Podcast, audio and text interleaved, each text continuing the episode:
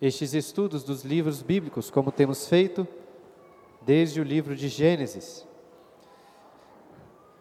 Coloquei um esboço para vocês hoje do livro de Ruth, que é, um, que é o livro que nós vamos estudar.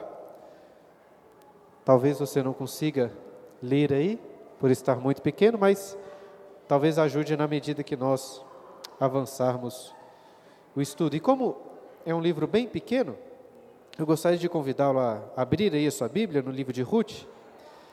E ao invés de, como fizemos de outras vezes, de eu dar assim uma perspectiva geral do livro, hoje nós vamos indo lendo essa história, não todos os versículos, mas boa parte deles, à medida que avançarmos, né, iremos meditando neste texto da palavra de Deus. Então abram lá suas Bíblias, livro de Ruth. Antes de começar, vamos fazer uma oração? Pai Santo, graças te damos, ó Deus, por essa aula de escola dominical, quando nos reunimos para, em especial, meditarmos sobre este livro, o livro de Ruth, uma história tão bela contada, Deus, por um homem inspirado por ti, mostrando a tua providência que guia e dirige todas as coisas.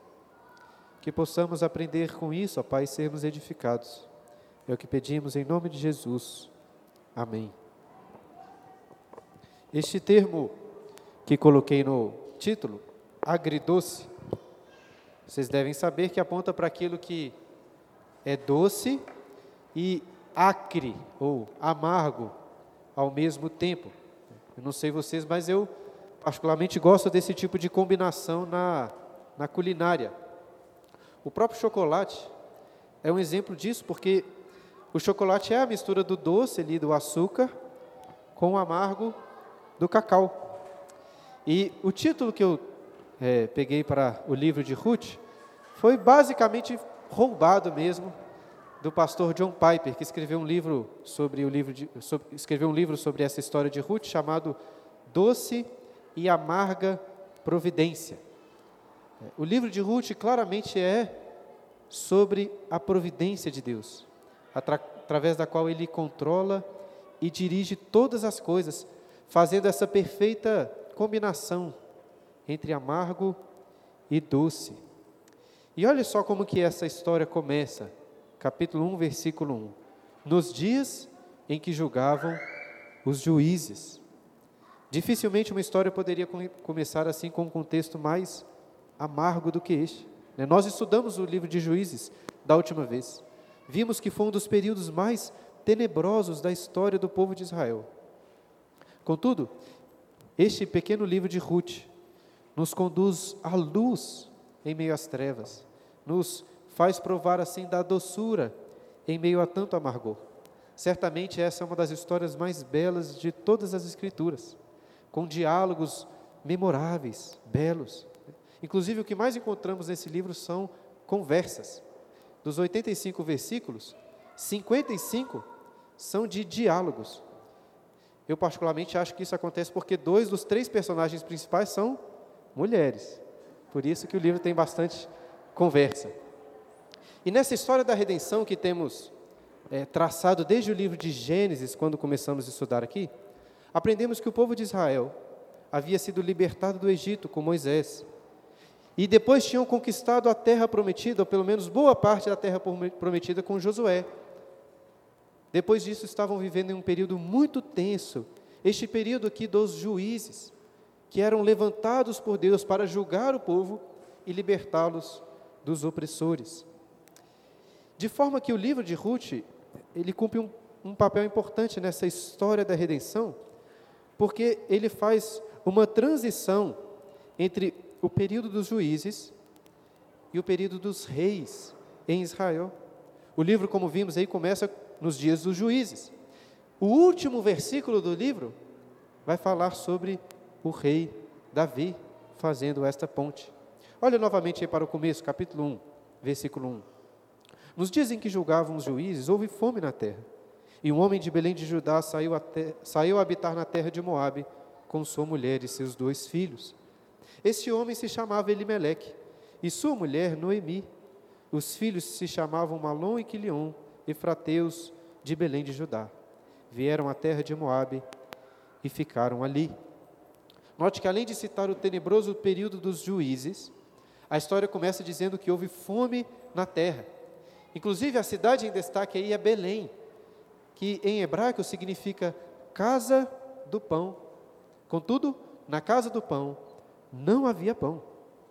E nesse contexto em que viviam, é muito provável que a falta de pão fosse por causa da desobediência do povo. De toda forma, irmãos, o fato é que Deus, em sua providência, muitas vezes tira o pão para provar o seu povo, como ele disse que faria lá em Deuteronômio capítulo 8, versículo 3, para que o povo pudesse reconhecer que não só de pão viverá o homem, mas de toda palavra que procede da boca do Senhor. Nós não sabemos o que o povo, de uma forma geral, fez, mas sabemos, pelo que acabamos de ler, o que um homem chamado Elimeleque fez. Por causa da fome, ele decidiu mudar com a sua esposa e seus dois filhos para a terra de Moabe. E se parar, pararmos para pensar, essa, em certo sentido, é uma decisão sensata, pois para cuidar da sua família, que estava passando por grandes dificuldades, ele decide migrar para outra cidade, onde poderia ter melhores condições. Mas aí precisamos entender, irmãos, que dentro deste contexto, Elimeleque estava com essa escolha, de, escolha deixando a terra que Deus deu a eles, para buscar refúgio em outro local. Ele ia deixar o local onde se adorava o Senhor, para ir onde adoravam outros deuses. Os seus filhos, ao invés de se casarem com mulheres crentes, iriam se casar com mulheres idólatras. Mas para ele, Meleque, o mais importante era cuidar da sua família, que estava passando por necessidades. Ao invés de se voltarem para Deus em arrependimento, Elimeleque tenta ele mesmo resolver o problema com as suas próprias mãos. E, ironicamente, o nome Eli, Meleque, em hebraico significa meu Deus é rei, né? El, em hebraico, é Deus. Meler é rei. Ou seja, o nome dele significa algo assim, Deus é meu rei, ou meu Deus. Não, talvez Deus é o meu rei. E, ironicamente, um homem que se chamava Deus é o meu rei, na realidade vive como se ele fosse o rei e o senhor da sua própria história. Ele era do povo de Deus, mas fazia como faz, todos os outros faziam nos tempos dos juízes. Não havia rei em Israel. Cada um fazia o que achava mais agradável, mais reto. E nisso, irmãos, nós até podemos condenar a atitude de Elimeleque. Mas é também este um retrato da, das nossas próprias atitudes. Quantas vezes eu ou você dizemos assim: Jesus é o meu Senhor, Jesus é o meu Rei. E logo depois estamos cometendo um pecado, demonstrando que na realidade o Rei das nossas vidas é o dinheiro, é o conforto, é o egoísmo, é a preguiça, é a imoralidade, é a ira, agindo como se nós fôssemos, ou o pecado fosse, o nosso desejo fosse o rei das nossas vidas. Elimeleque decidiu ser o rei da sua família. O que aconteceu quando chegaram em Moab? Olha aí, versículo 3. Morreu Elimeleque, marido de Noemi, e ficou ela com seus dois filhos, os quais casaram com mulheres moabitas. Era o nome de uma órfã e o nome da outra Ruth, e ficaram por ali quase dez anos. Morreram também ambos, Malom e Quilion, ficando assim a mulher desamparada dos seus dois filhos e de seu marido.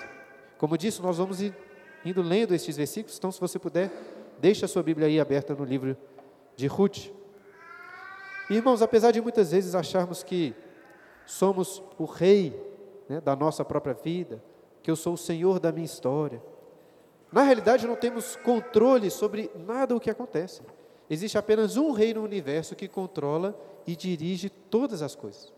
E a família de Elimelech veio a compreender isso da pior forma possível. Ele foi para Moabe na expectativa de encontrarem ali uma vida melhor.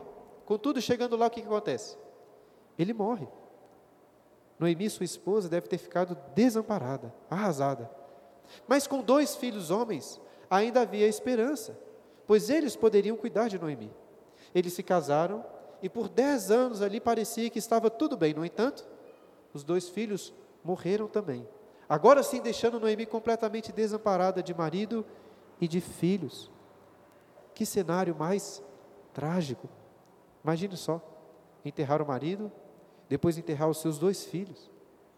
É até difícil imaginar um sofrimento mais agudo, mais amargo do que esse.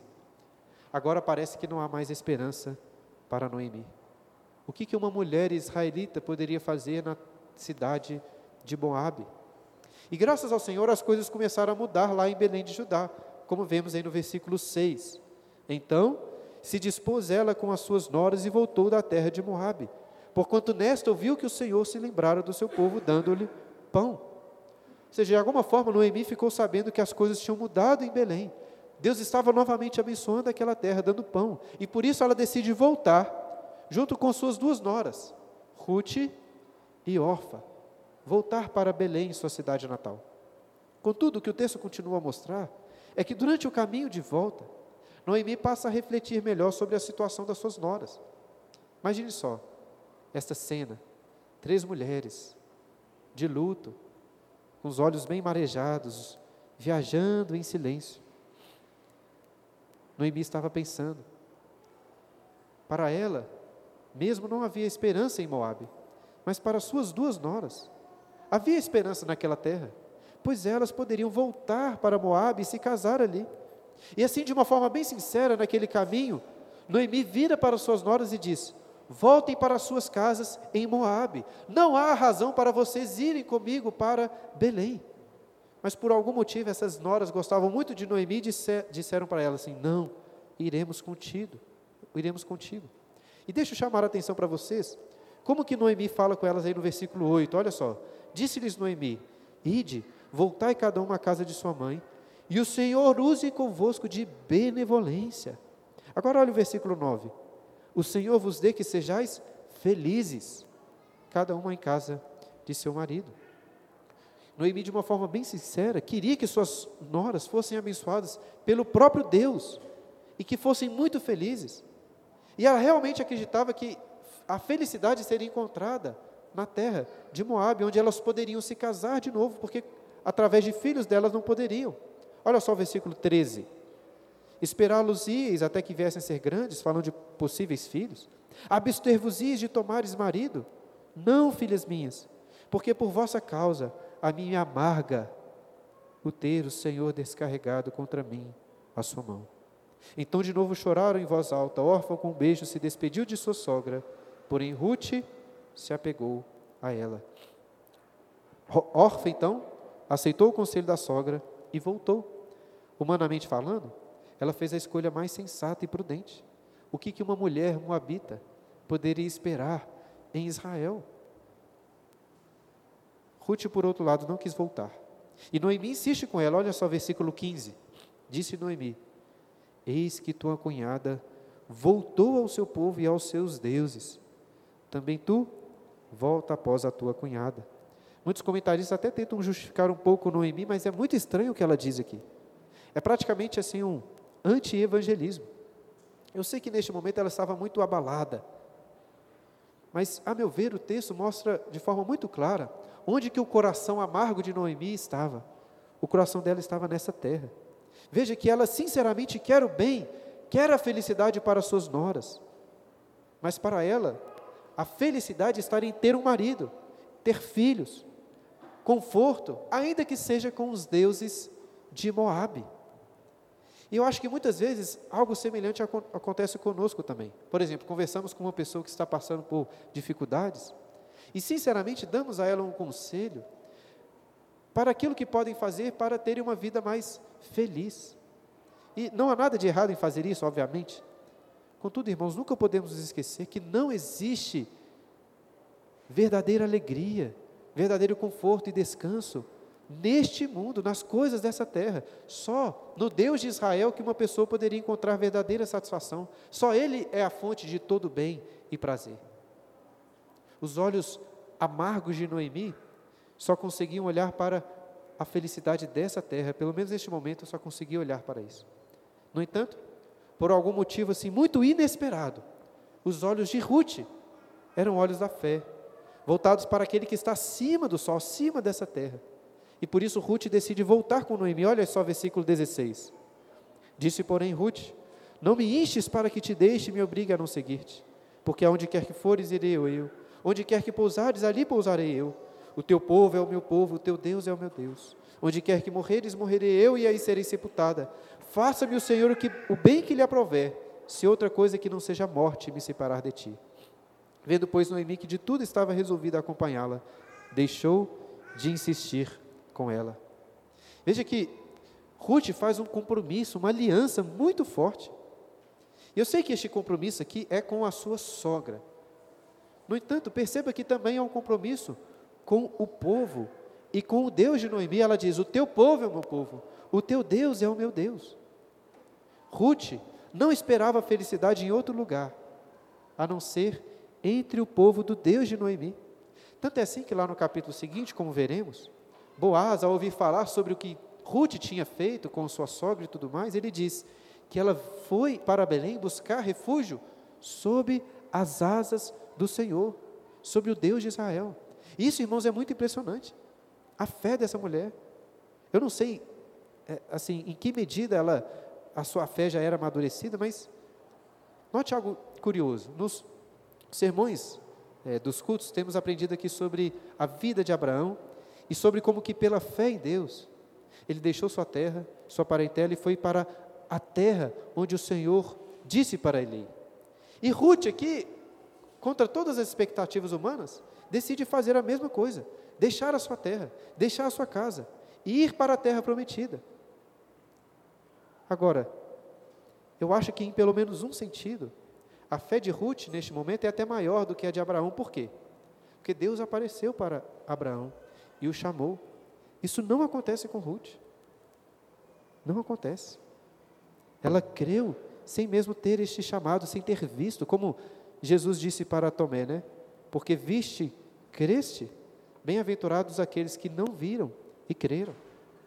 Essa mulher, contra todas as expectativas, em alguma medida creu no cuidado do Senhor. Então, versículo 19. Então ambas se foram até que chegaram a Belém. Sucedeu que ao chegarem ali, toda a cidade se comoveu por causa delas. E as mulheres diziam: Não é esta Noemi? Porém ela lhes dizia: Não me chameis Noemi, chamai-me Mara, porque grande amargura me tem dado o Todo-Poderoso. Depois então de dez anos, Noemi volta para casa e logo as mulheres as reconhecem. Reconhece, na verdade, apenas ela, né? E diz assim: Não é esta Noemi? E aqui precisamos destacar também que o nome Noemi, em hebraico, significa agradável. Poderia dizer que é agradável como o mel doce na boca. É algo similar a doce. O nome de Noemi lembrava algo agradável, doce. E é por isso que ela vira para essas mulheres que estavam chamando ela de Noemi e diz assim: Não me chameis de Noemi, mas me chamem de Mara, porque a amargura me tem dado Todo-Poderoso. Mara significa amarga. Note como que o nome, o próprio nome de Noemi, e este nome que ela se dá, tem a ver com o título né, que coloquei para este estudo. E na vida dela nós vemos essas, essa dupla providência de Deus, amarga e doce. Contudo, ela neste momento não conseguia perceber nada de doce, ela via apenas a providência amarga do Senhor. Olha o que ela diz aí no versículo 21. De tos eu parti, porém o Senhor me fez voltar pobre. Por que, pois, me chamareis Noemi, visto que o Senhor se manifestou contra mim e o Todo-Poderoso me tem afligido? Veja que isso que Noemi está dizendo sobre Deus é verdade. Pois Ele de fato é o Deus Todo-Poderoso, Ele está no controle de todas as coisas. Toda amargura, todo o sofrimento na vida dela estava sobre a providência, sobre a direção divina. Dessa forma, se a vida de Noemi estava tão amarga, ela diz: Por que, que vocês vão me chamar de Noemi? Doce, agradável. Por quê? Guardem essa pergunta que ela faz aí no versículo 21, porque ela acredito eu, será respondida no final dessa história. E essa, irmãos, é uma pergunta muito importante para a nossa própria reflexão também. Pois nós passamos por graves sofrimentos, Todos estamos suscetíveis a isso e não é fácil. Não é fácil. No meu pequeno tempo de ministério, eu tenho percebido que uma das maiores necessidades dos crentes é de se prepararem para a dor, para o sofrimento. Porque aprender sobre isso quando estamos passando pelo redemoinho das angústias é muito difícil. Eu espero que este relato da providência de Deus aqui no livro de Ruth sirva também para fortalecer a sua confiança no Senhor. Quando você passar, se não já estiver passando pelas amargas circunstâncias da vida. E de fato a vida de Noemi estava muito amarga. Mas será que era a amarga providência de Deus que iria prevalecer? Será que alguém ou algo poderia livrá-la de tanto sofrimento, de tanto amargor? O começo do capítulo 2 começa com essa nota, uma nota de esperança. Olha só capítulo 2. Tinha Noemi um parente de seu marido, senhor de muitos bens, da família de Elimelec, o qual se chamava Boaz. O autor aqui introduz Boaz, um parente do falecido Elimelec. E daqui a pouco veremos por que, que isso é muito importante, porque como ele, ele é um parente, ele poderia se tornar o resgatador da família de Noemi. Boaz, além de rico, como o texto diz, é um dos caras mais legais de toda a Bíblia. Até o seu nome é muito legal, eu pelo menos acho. Boaz. Boaz em hebraico significa algo como um homem forte, um homem poderoso, né? um homem mesmo, é um homem né, sem frescurinha, que tem sua voz grossa, não escuta sertanejo universitário. É um homem de verdade, e principalmente é um homem temente a Deus. E como que este homem entra na história de Noemi e de Ruth. É o que o texto continua a mostrar, olha só, capítulo 2, versículo 2. Ruth, a Moabita, disse a Noemi: Deixe-me ir ao campo e apanharei espigas atrás daquele que me favorecer. Ela lhe disse: Vai, minha filha. Noemi e Ruth estavam na pior neste momento. Não tinha comida nenhuma na geladeira delas. Enquanto Noemi parecia apenas amargar a sua existência, Ruth vai atrás da comida. Em Levítico há uma lei que dizia que os segadores, é, para que os segadores deixassem as espigas que caíssem no chão, para que órfãos e viúvas depois pudessem apanhá-las. E é isso que Ruth decide fazer. Olha só o versículo 3. Ela se foi, chegou ao campo e apanha, apanhava após os segadores. Por casualidade, entrou na parte que pertencia a Boaz, a qual era da família de Elimelech. Eu particularmente, acho que esse é um dos melhores versículos de todo o livro. Nós já sabemos aí um pouco sobre Boaz, mas o texto diz que, por casualidade, Ruth chegou na terra que era de Boaz, um possível resgatador. Nenhum outro lugar do Antigo Testamento um evento é narrado dessa forma, assim, por casualidade. O que nos mostra que Ruth não saiu da sua casa pensando assim: ah, vou para a terra daquele homem rico, que é parente, e vou me casar com ele. Não. Pelo que nós vemos acontecendo, é apenas uma mulher com fome, apanhando espigas, com várias direções distintas para seguir. Mas por uma escolha casual, sem saber, ela decide ir logo para o campo de Boaz. Nenhum anjo apareceu para ela, não teve fogo, não teve sinal miraculoso, ela não teve sonho, nada disso aconteceu. Ela simplesmente foi trabalhar e, por casualidade, entrou na terra de Boaz. Isso é muita coincidência, não é mesmo? Sabe quando você está assistindo aquele filme em que coincidências muito grandes acontecem, sem assim muita explicação? E geralmente, quando isso acontece, nós achamos que o diretor e o roteirista do filme estão querendo forçar a barra na história. E eu acho que algo similar está acontecendo, ou está sendo apontado aqui pelo escritor de, de, do livro de Ruth. Ele está querendo mostrar que existe, entre aspas, um, um diretor que está movendo sim as peças dessa história. É quase que com ironia que ele destaca assim: por casualidade, Ruth entrou na parte que pertencia, pertencia a Boaz. Mas irmãos, não existe sorte, boa karma, nem mera coincidência. O que existe é a boa e invisível mão da providência divina. Quando você lê por casualidade, você deve ler, é a providência, a mão invisível de Deus guiando todas as coisas. Inclusive, existe uma falsa noção, às vezes, na igreja, de que Deus está presente né, entre o seu povo apenas quando milagres acontecem, fogo desce do céu, né? anjos aparecem, paralíticos saem andando. O livro de Ruth não tem nada, nada de extraordinário. E é por isso que é um livro tão maravilhoso, pois é tão próximo da nossa realidade e que revela como que Deus cuida do seu povo todos os dias, em todos os momentos. E voltando aqui agora à história, vemos que, por algum motivo, o capítulo continua mostrando, Ruth chamou a atenção aos olhos de Boaz. E este logo foi perguntar sobre ela. E até tentador pensarmos que foi uma paixão à primeira vista, né, que os olhos de Boaz brilharam ao ver Ruth, né, como nos filmes, aquela música de romance tocando no fundo. Eu particularmente não sei se Ruth era muito bonita, mas pense comigo. O gerente de Boaz disse que Ruth tinha trabalhado a manhã toda, debaixo do sol, ajuntando espigas. Mulheres, pensem comigo, vocês acham que Ruth estava nas suas melhores aparências quando Boaz a avistou? Claro que não. Devia estar toda suja, suada, com o cabelo bagunçado.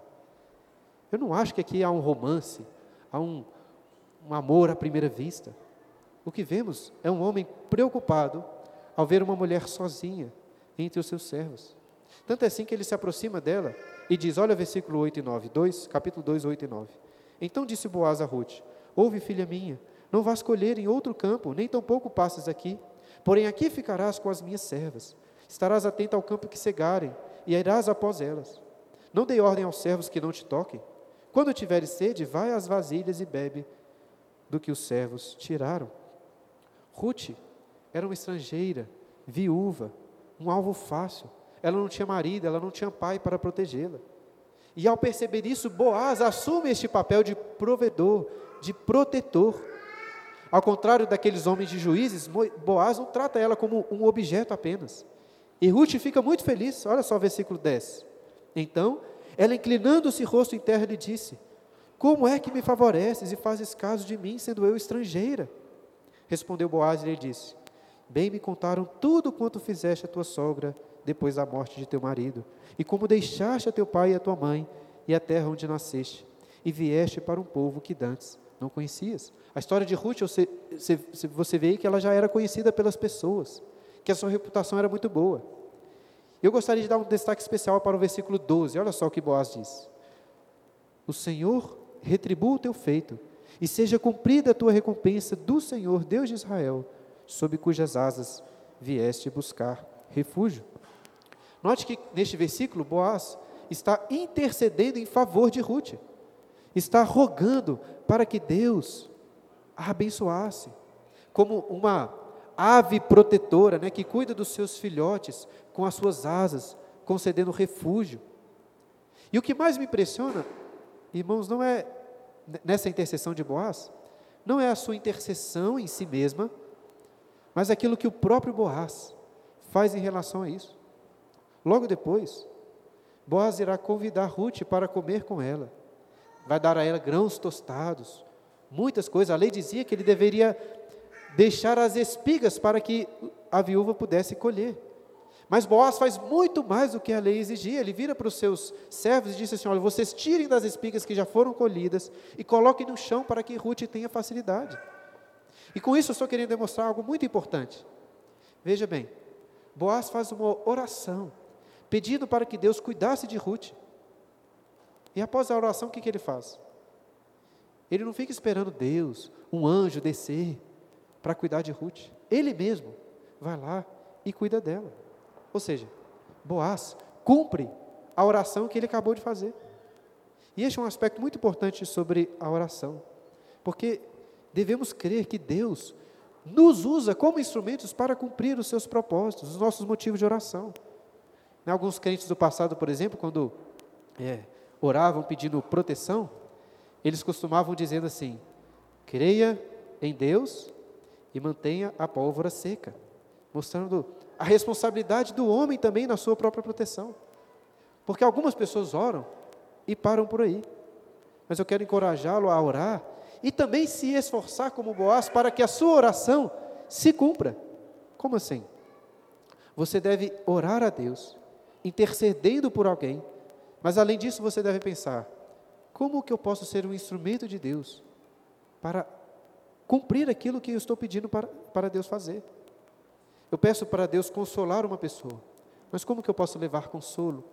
Estou intercedendo em favor de alguém que precisa de um emprego, mas como que eu posso ajudá-lo a arrumar um emprego?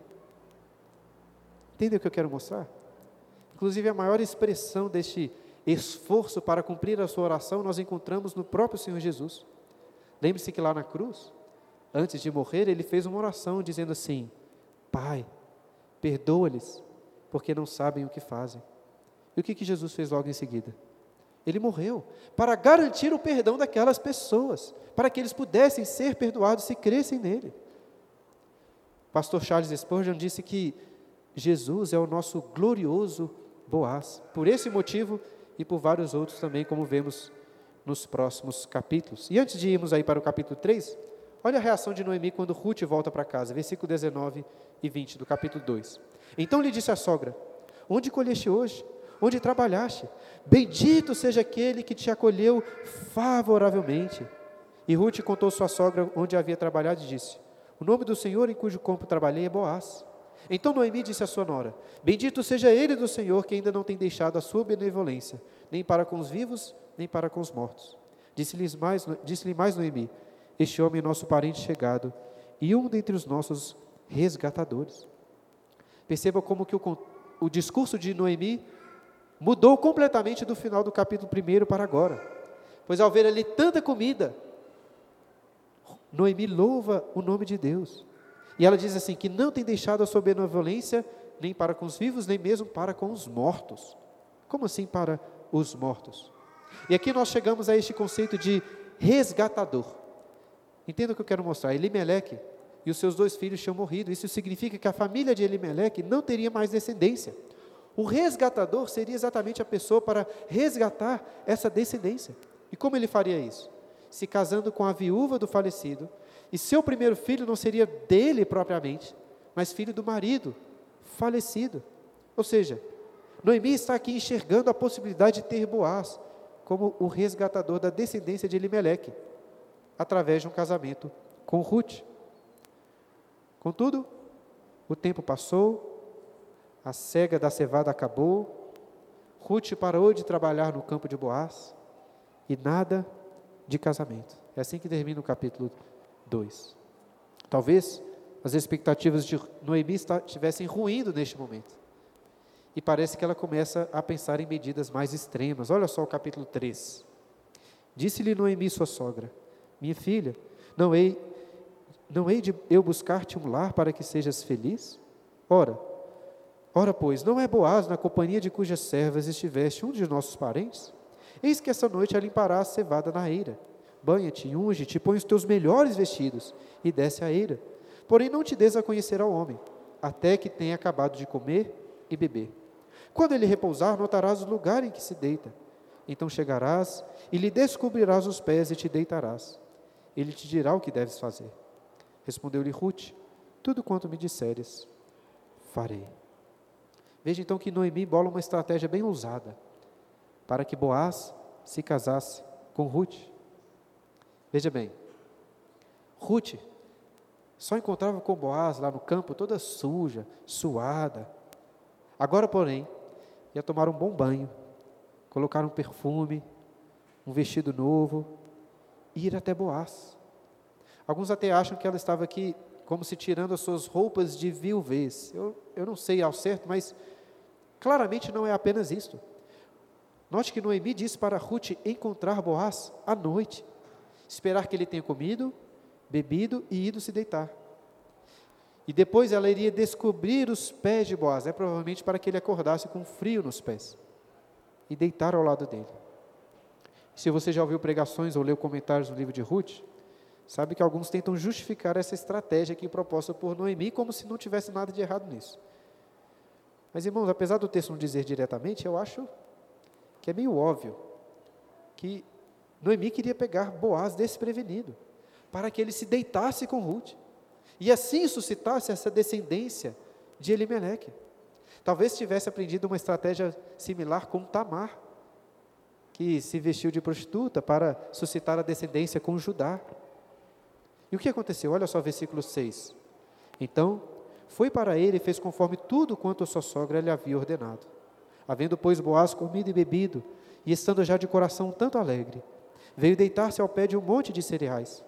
Então chegou ela de mansinho e lhe descobriu os pés e se deitou.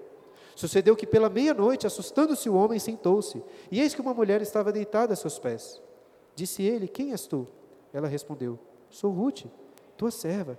Estende a tua capa sobre a tua serva, porque tu és resgatador. Imagine só que cena mais curiosa. Boaz, depois do trabalho, tinha jantado, tomado um bom vinho. Ele não ficou embriagado, mas o vinho foi feito por Deus para alegrar o coração do homem. Dessa forma, Boaz, o texto diz, já estava com o coração assim bem alegrinho e foi se deitar a um monte de cereais para dormir. Ruth chegou ali, como planejado, de mansinho, descobriu os pés e se deitou. No meio da noite, Boaz acorda com os frios nos pés. Acho que vai colocar ali o cobertor para cobrir novamente os seus pés. E toma um susto. Uma mulher estava ali. Como estava escuro, ele pergunta quem era e ela responde no versículo 9, né? Sou Ruth, tua serva. Estende a tua capa sobre a tua serva, porque tu és resgatador. Veja que ela já se aproxima e fala com ela. Noemi tinha falado para Ruth esperar o primeiro passo de Boaz, mas eu acho que Ruth queria fazer as coisas da forma correta. Talvez Noemi achava que Boaz não iria resistir à tentação de dormir com uma mulher aos seus pés, ali à noite, sem ninguém por perto. Mas Ruth não quer fazer nada escondido. Ela quer o compromisso verdadeiro. E de forma bem ousada, ela se apega a isso e fala assim: Olha, eu sou Ruth. Eu quero que você estenda a sua capa sobre mim e seja o meu resgatador. Inclusive, eu preciso ressaltar que o termo que Ruth usa aqui para capa é exatamente o mesmo termo que Boaz usou antes para se referir às asas do Senhor. Ou seja, Boaz intercedeu por Ruth, falou com ela assim, intercedendo para que Deus a refugiasse com as suas asas. E agora Ruth está virando para Boaz e dizendo assim: Boaz, eu quero que você seja a asa usada por Deus para me oferecer refúgio. Eu quero você como meu resgatador. Imagine quão tensa Ruth deveria estar né, à espera de uma resposta. E o que, que Boaz diz? Versículo 10. Disse ele: Bendita seja tu do Senhor, minha filha. Melhor fizeste a tua última benevolência do que a, que a primeira, pois não foste após jovens, quer pobres, quer ricos. Agora, pois, minha filha, não tenhas receio, tudo quanto disseste eu farei, pois toda a cidade do meu povo sabe que és mulher virtuosa. Para a grande alegria de Ruth, Boaz a abençoou e disse: Sim, eu farei tudo quanto você disse. E por que, que ele quer se casar com Ruth? Quem que nunca sonhou, né? Em casar com uma mulher pobre, viúva, com uma sogra assim, bem ranzinza e amarga. Boaz aceita se casar com ela. Por quê? Porque ela era uma mulher virtuosa. E se nós aqui estivéssemos assistindo um filme como os que encontramos por aí, certamente uma melodia romântica estaria no ar, Ruth ali toda corada, de vergonha, de paixão. Boaz daria um beijo nela. Até gostaria de dizer que a cena seria cortada para o outro dia, mas do jeito que os filmes estão, continuaria a cena ali, mostrando eles dormindo juntos. E o que é pior, muitos de nós talvez não acharia problema nisso, acharia muito lindo. Mas aqui estamos falando do grande Boaz. Esse cara é bom mesmo, olha só o versículo 12. Ora, é muito verdade que eu sou resgatador mas ainda outro resgatador há mais chegado do que eu. Fica-te aqui essa noite, será que pela manhã, se ele quiser resgatar, bem está que te resgate. Porém, se não lhe apraz resgatar-te, eu farei, tão certo como vive o Senhor. Deita-te aqui até amanhã. Ficou-se, pois, deitado a seus pés até pela manhã e levantou-se antes que pudessem conhecer um ao outro, porque ele disse: Não se saiba que veio mulher. A ira. Note como Boaz era um homem respeitoso e honrado por mais que quisesse se casar com Ruth, teria que ser da forma correta. De, de acordo com a lei aí, a preferência do resgate era de um outro homem. Mas o mais impressionante nessa parte é o cuidado que Boaz tem com a honra de Ruth. Veja que apesar do possível romance, não há qualquer envolvimento sexual. E além disso, ele combina aí com Ruth de esperar para ir embora em um momento que ninguém a visse. Isso porque uma mulher na eira, a esta hora da noite, seria um claro sinal de que ela tinha ido ali para se deitar com algum homem. E Boaz não queria que pensassem dessa forma de Ruth. A Bíblia, irmãos, ensina de forma muito clara que o relacionamento sexual é apenas para o casamento. Antes disto, é imoralidade sexual. E por isso, casais de namorados cristãos precisam se esforçar para manter a pureza no seu relacionamento, aguardando o casamento. E nesse esforço, infelizmente, é muito comum que os homens, se, dos homens serem aqueles que querem avançar na intimidade, enquanto é a mulher que tenta ficar segurando a barra. Mas note como que aqui foi o contrário. Parece até que Ruth estava disposta a fazer o que Boaz quisesse com ela, mas é Boaz quem segura a onda. E, né, você que é jovem, quer se casar um dia, quer aprender uma dica com Boaz, para não cair em tentação com a sua namorada, faça como ele e não demore a casar. O cara demorou um dia só. Namoros, namoros são extremamente perigosos. Ruth voltou para casa na manhã seguinte. Aí o texto diz que ela contou para Noemi. Noemi estava bem confiante de que este homem iria resolver o caso o mais rápido possível. E aí chegamos no capítulo 4. Nós não vamos ler o texto todo, mas vou tentar aqui rapidamente resumir o que acontece. Boaz chama aquele resgatador, o fulano, chama também dez anciãos da cidade para servirem de testemunhas dessa aliança, desse compromisso. E vira para o fulano e pergunta se ele queria resgatar a terra do falecido Elimeleque, já que ele era o parente mais próximo. Não tenho tempo para explicar, mas era uma boa oportunidade para o fulano. E ele aceita, aceita ser o resgatador. Mas eu acho que Boaz já esperava com essa, essa resposta. Ele tinha uma carta na manga e diz assim: Fulano, a questão é a seguinte: para resgatar a terra, é necessário que você também tome Ruth, a moabita, viúva, como sua esposa, para suscitar a descendência do esposo falecido dela. E aí, o fulano disse que não gostaria de ser o resgatador, que Boaz poderia ser. Sem entrar aqui nos detalhes, o fato é que tudo era tudo que Boaz queria. Ele resgata a terra que pertencia a Elimeleque e se casa com Ruth. Olha versículos 3 a 16. Capítulo 4, né? Assim tomou Boaz a Ruth e ela passou a ser sua mulher. Coabitou com ela e o Senhor lhe concedeu que concebesse e teve um filho. Então as mulheres disseram a Noemi: Seja o Senhor bendito que não deixou hoje de te dar um neto que será o teu resgatador. E seja afamado em Israel o nome deste. Ele será restaurador da tua vida e consolador da tua velhice. Pois tua nora que te ama deu à luz e ela te é melhor do que sete filhos. Noemi tomou um menino e o pôs no regaço e entrou a cuidar dele. Lembra que com dez anos do primeiro casamento, Ruth não teve um filho mas agora ela se casa com Boaz. E Deus lhe deu um filho. E veja também que Boaz e Ruth têm o devido destaque nesse texto. Mas o foco desses versículos não está propriamente em Ruth nem em Boaz. O foco está em Noemi e no filho. Vocês se lembram dessas mulheres lá no primeiro capítulo, que vieram cumprimentar Noemi? É, na época ela não queria ser chamada de Noemi, agradável, doce ela queria ser chamada de Mara, amarga.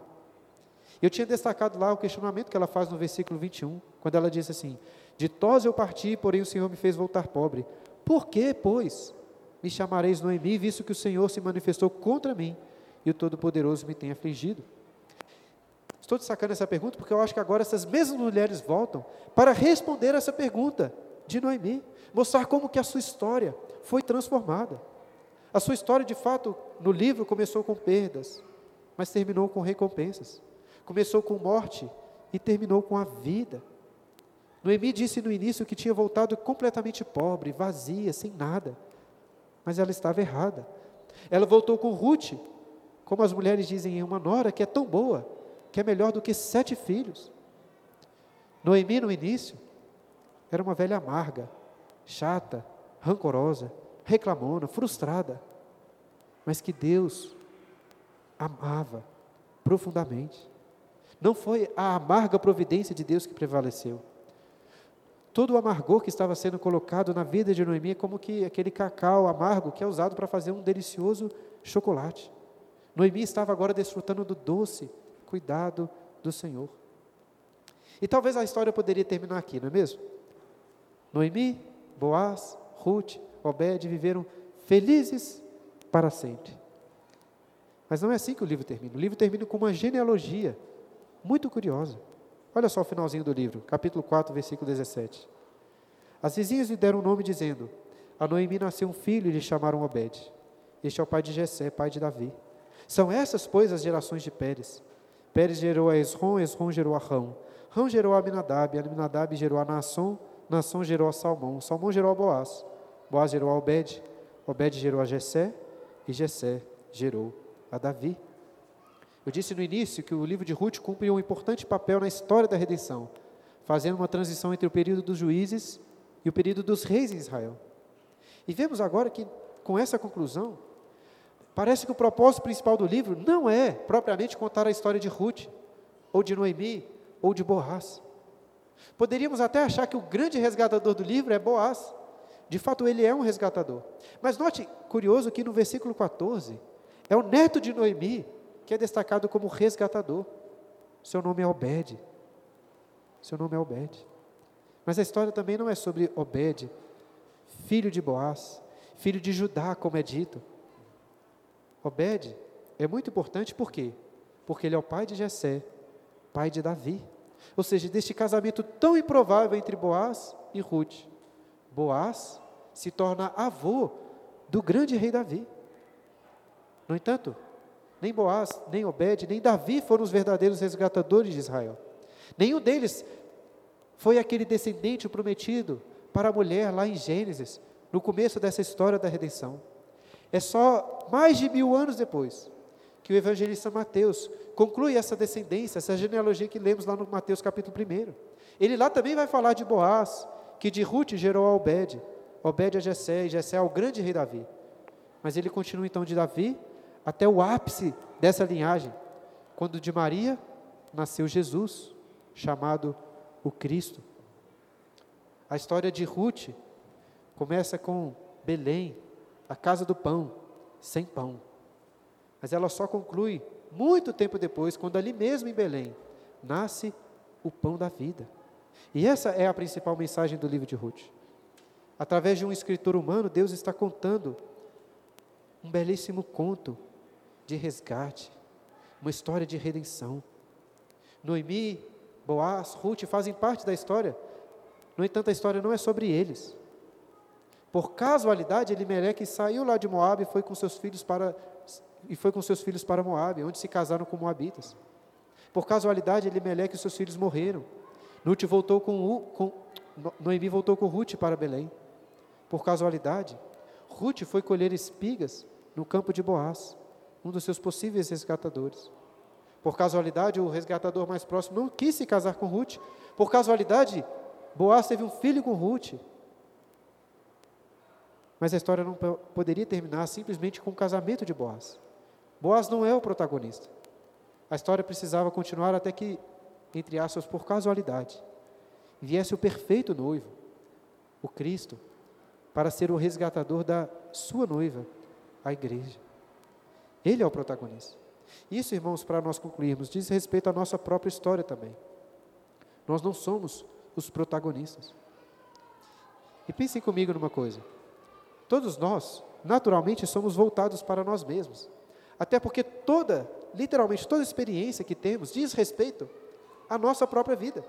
Tudo que você vive, sofre, se alegra, é sobre você mesmo. Já que é você quem está passando por essas coisas. Mas ainda assim, por mais difícil que seja aceitar essa realidade, o livro de Ruth, eu acho que ele quer nos mostrar que nem a nossa própria história é primariamente sobre nós mesmos. Tudo o que acontece, mesmo sem aparições divinas, está sendo dirigido, controlado pela mão invisível e às vezes visível da providência de Deus. Nós somos apenas coadjuvantes nessa história. Tudo o que acontece nas nossas vidas é para brilhar luz naquele que é o protagonista, né? Jesus. E como é importante entendermos isso, irmãos? Em primeiro lugar, que nossas alegrias, nossas conquistas, nosso sucesso são fruto da doce providência de Deus. Por causa disso, não são nossas propriamente, mas toda a glória pertence apenas ao Senhor Jesus. E quando sofremos, precisamos nos lembrar que a providência divina pode ser amarga, pode sim. Mas entendam, nem a sua dor é sobre você mesmo, é somente sua. Até as suas dores são sobre Jesus, para mudar o caráter de Cristo na sua vida. Deus ordena todas as coisas de tal forma que doce e amargo cooperam para o bem daqueles que o amam, mas acima de tudo, né, cooperam para que a glória do seu filho Jesus fosse manifesta. E é só em Jesus que encontramos tudo bem. Então que possamos com essa pequena história que tentei resumir aqui rapidamente em 50 minutos, contar essa história de quatro capítulos rapidamente, que possamos aprender que nossas vidas, né, nossas dores, nossas alegrias, toda a nossa história é sobre o nosso Senhor Jesus. Depois nós vamos ver mais detalhes com o presbítero João, né? Depois assim, né? Bem depois, né? Daqui um ano a gente continua, né? Esse ano não teve ainda não. Teve? Eita, então ano que vem a gente vê com mais detalhes aí, o presbítero João está pregando Ruth na nossa igreja. Meus irmãos, é, nós temos aí nove minutos, oito minutos, me atrasei aí dois no meu estipulado, para possíveis perguntas ou dúvidas sobre o livro de Ruth. Se alguém quiser fazer alguma pergunta, minha mãe está aqui, tem um microfone aí, diáconos. A dona Ana aqui, ó, quer fazer uma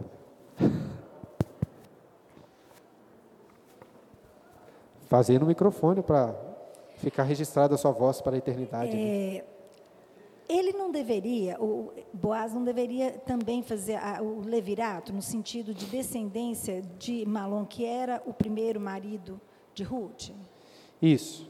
É, Mas por que então que Existem duas primeiro... leis que são unidas aqui sem tanta explicação, porque quando o livro é escrito para o povo de Israel, eles já sabiam muito bem, né? Quando falava de resgatador, quando falava dessa coisa do do cara casar com a mulher de um cara que tinha morrido, tudo isso era compreensível para eles, o que não é tão bem compreensível para nós.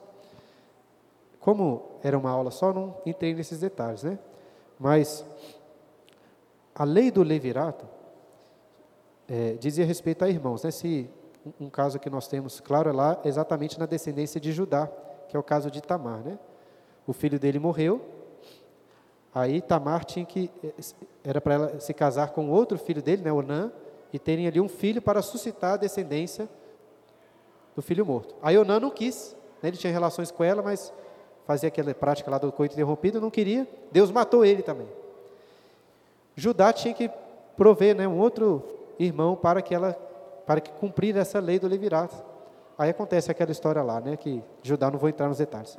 Enfim, este é um exemplo da lei como era aplicada. A lei prescrevia o seguinte, em relação à descendência, né? Que quando um marido morresse sem descendência, o irmão poderia suscitar essa descendência casando com a viúva, e então um filho dele seria não propriamente dele, como se é, é, claro que o nome seria igual, né? Mas o nome ali da descendência seria do, do, do irmão falecido, não dele mesmo. Essa é a lei do levirato. E parece que junto com a lei do levirato o povo de Israel encaixou também outros princípios, outra lei que diz respeito ao resgatador, que tem a ver com a terra. Por causa do seguinte: lembre-se que a terra foi dada por Deus ao povo de Israel. E era uma terra de posse perpétua. Uma pessoa até poderia vender a sua terra quando ficasse pobre, por exemplo, mas hora ou outra essa terra voltaria para a sua família. Por exemplo, no ano de jubileu, a cada 50 anos, todas as terras voltavam para a sua família de origem. Mas durante este período, algum parente poderia resgatar a terra. No caso aí de Ruth, o que eu acho que é proposto para aquele fulano é o seguinte: ele teria usufruto da terra, daquela terra, e se Noemi não tivesse filhos, até a, a, descendência iria acabar por ali, e naturalmente aquela terra que era da família de Elimelec passaria para o fulano. E é por isso que era um bom negócio, que ele ia ganhar uma terra. Ruth, desculpa, Noemi já estava bem velha, ela não teria mais filhos, então a terra ia ser para ele, seria um bom negócio para o fulano lá. E aí que Boaz entra então com a segunda coisa, assim, olha, mas ela tem uma nora, que foi casada com Malom, né, eu acho, e é necessário que você case com ela também para suscitar a descendência. E aí o texto diz que ele não quis, para não prejudicar a minha, é o que o texto diz. A minha o quê? Não sei. Infelizmente eu não sei dizer se ele já era casado, ou se ele estava pensando apenas na terra dele, que poderia ser um problema, ser um investimento ruim, não sei. Mas ele não quis. E Boaz então se, se casa com ela. Em resumo, há uma junção dessas duas coisas: da lei relacionada ao resgatador da terra, que poderia não ser só irmãos, mas talvez parentes mais próximos poderiam fazer isso, junto com a lei do levirato. Eles unem essas duas leis nesse conjunto aí de fatores, neste compromisso que o Boaz faz com Ruth. Entendeu ou não? Não, mas a minha pergunta é: então Obed não deveria ser descendente de Malom? Exatamente. E não de Boaz? Ele é descendente de Malom. Só que na genealogia, o pessoal escolheu colocar lá o nome de Boaz e de Ruth, né, para suscitar essa história. Mas legalmente falando, ele é descendente de Malom. Era só isso que você queria saber, né? Veja bem, hein? Pastor tem esse problema, né? Dá a oportunidade, o cara fala 10 minutos, em 30 segundos já tinha respondido a pergunta. Mas respondeu no final das contas. Alguém mais gostaria de, uma de fazer uma pergunta? Vou responder mais rápido dessa vez. Alguém? Dúvida? Pergunta? Comentário? Quatro minutos? Não? Pergunta. Autoria de Ruth? Muito difícil, né? O pessoal fala que é difícil, né? Tem isso, tem alguns indícios que teria sido Samuel, tendo em vista é, o contexto onde está inserido, né? Samuel viveu tanto o final do período dos juízes, né? A Bíblia fala que ele foi inclusive o último juiz, e até o período do rei Davi. Certamente foi alguém que conhecia o rei Davi, né? Já que o livro termina dessa forma, a não ser que tenha sido uma um adendo, né? Tipo assim, vezes, isso é uma possibilidade, né? É, inspiração bíblica não funciona como uma coisa assim completamente que o cara entra lá no transe e conta de uma vez. Essa história de Ruth provavelmente poderia ter sido contada por várias pessoas e alguém depois colocou no papel, né? Nos tempos do rei Davi. Mas certamente tem este propósito, né? De é como se fosse contar, né? A história. Os grandes reis eles têm um histórico, né? Você vê aqui no Brasil eu conheço pouco da história dos reis, né? até porque a origem deles é mais em Portugal. Mas você vê na Inglaterra, por exemplo, o pessoal tem essa coisa de procurar a origem dos reis e tal, de quem eles são os descendentes. A história de Ruth parece cumprir esse papel, né? De onde que surgiu? E existem vários livros aí que são até ficcionais que contam né, a história, né? A origem do rei Arthur, por exemplo. Aí conta várias histórias legais, interessantes, que dão origem àquele rei.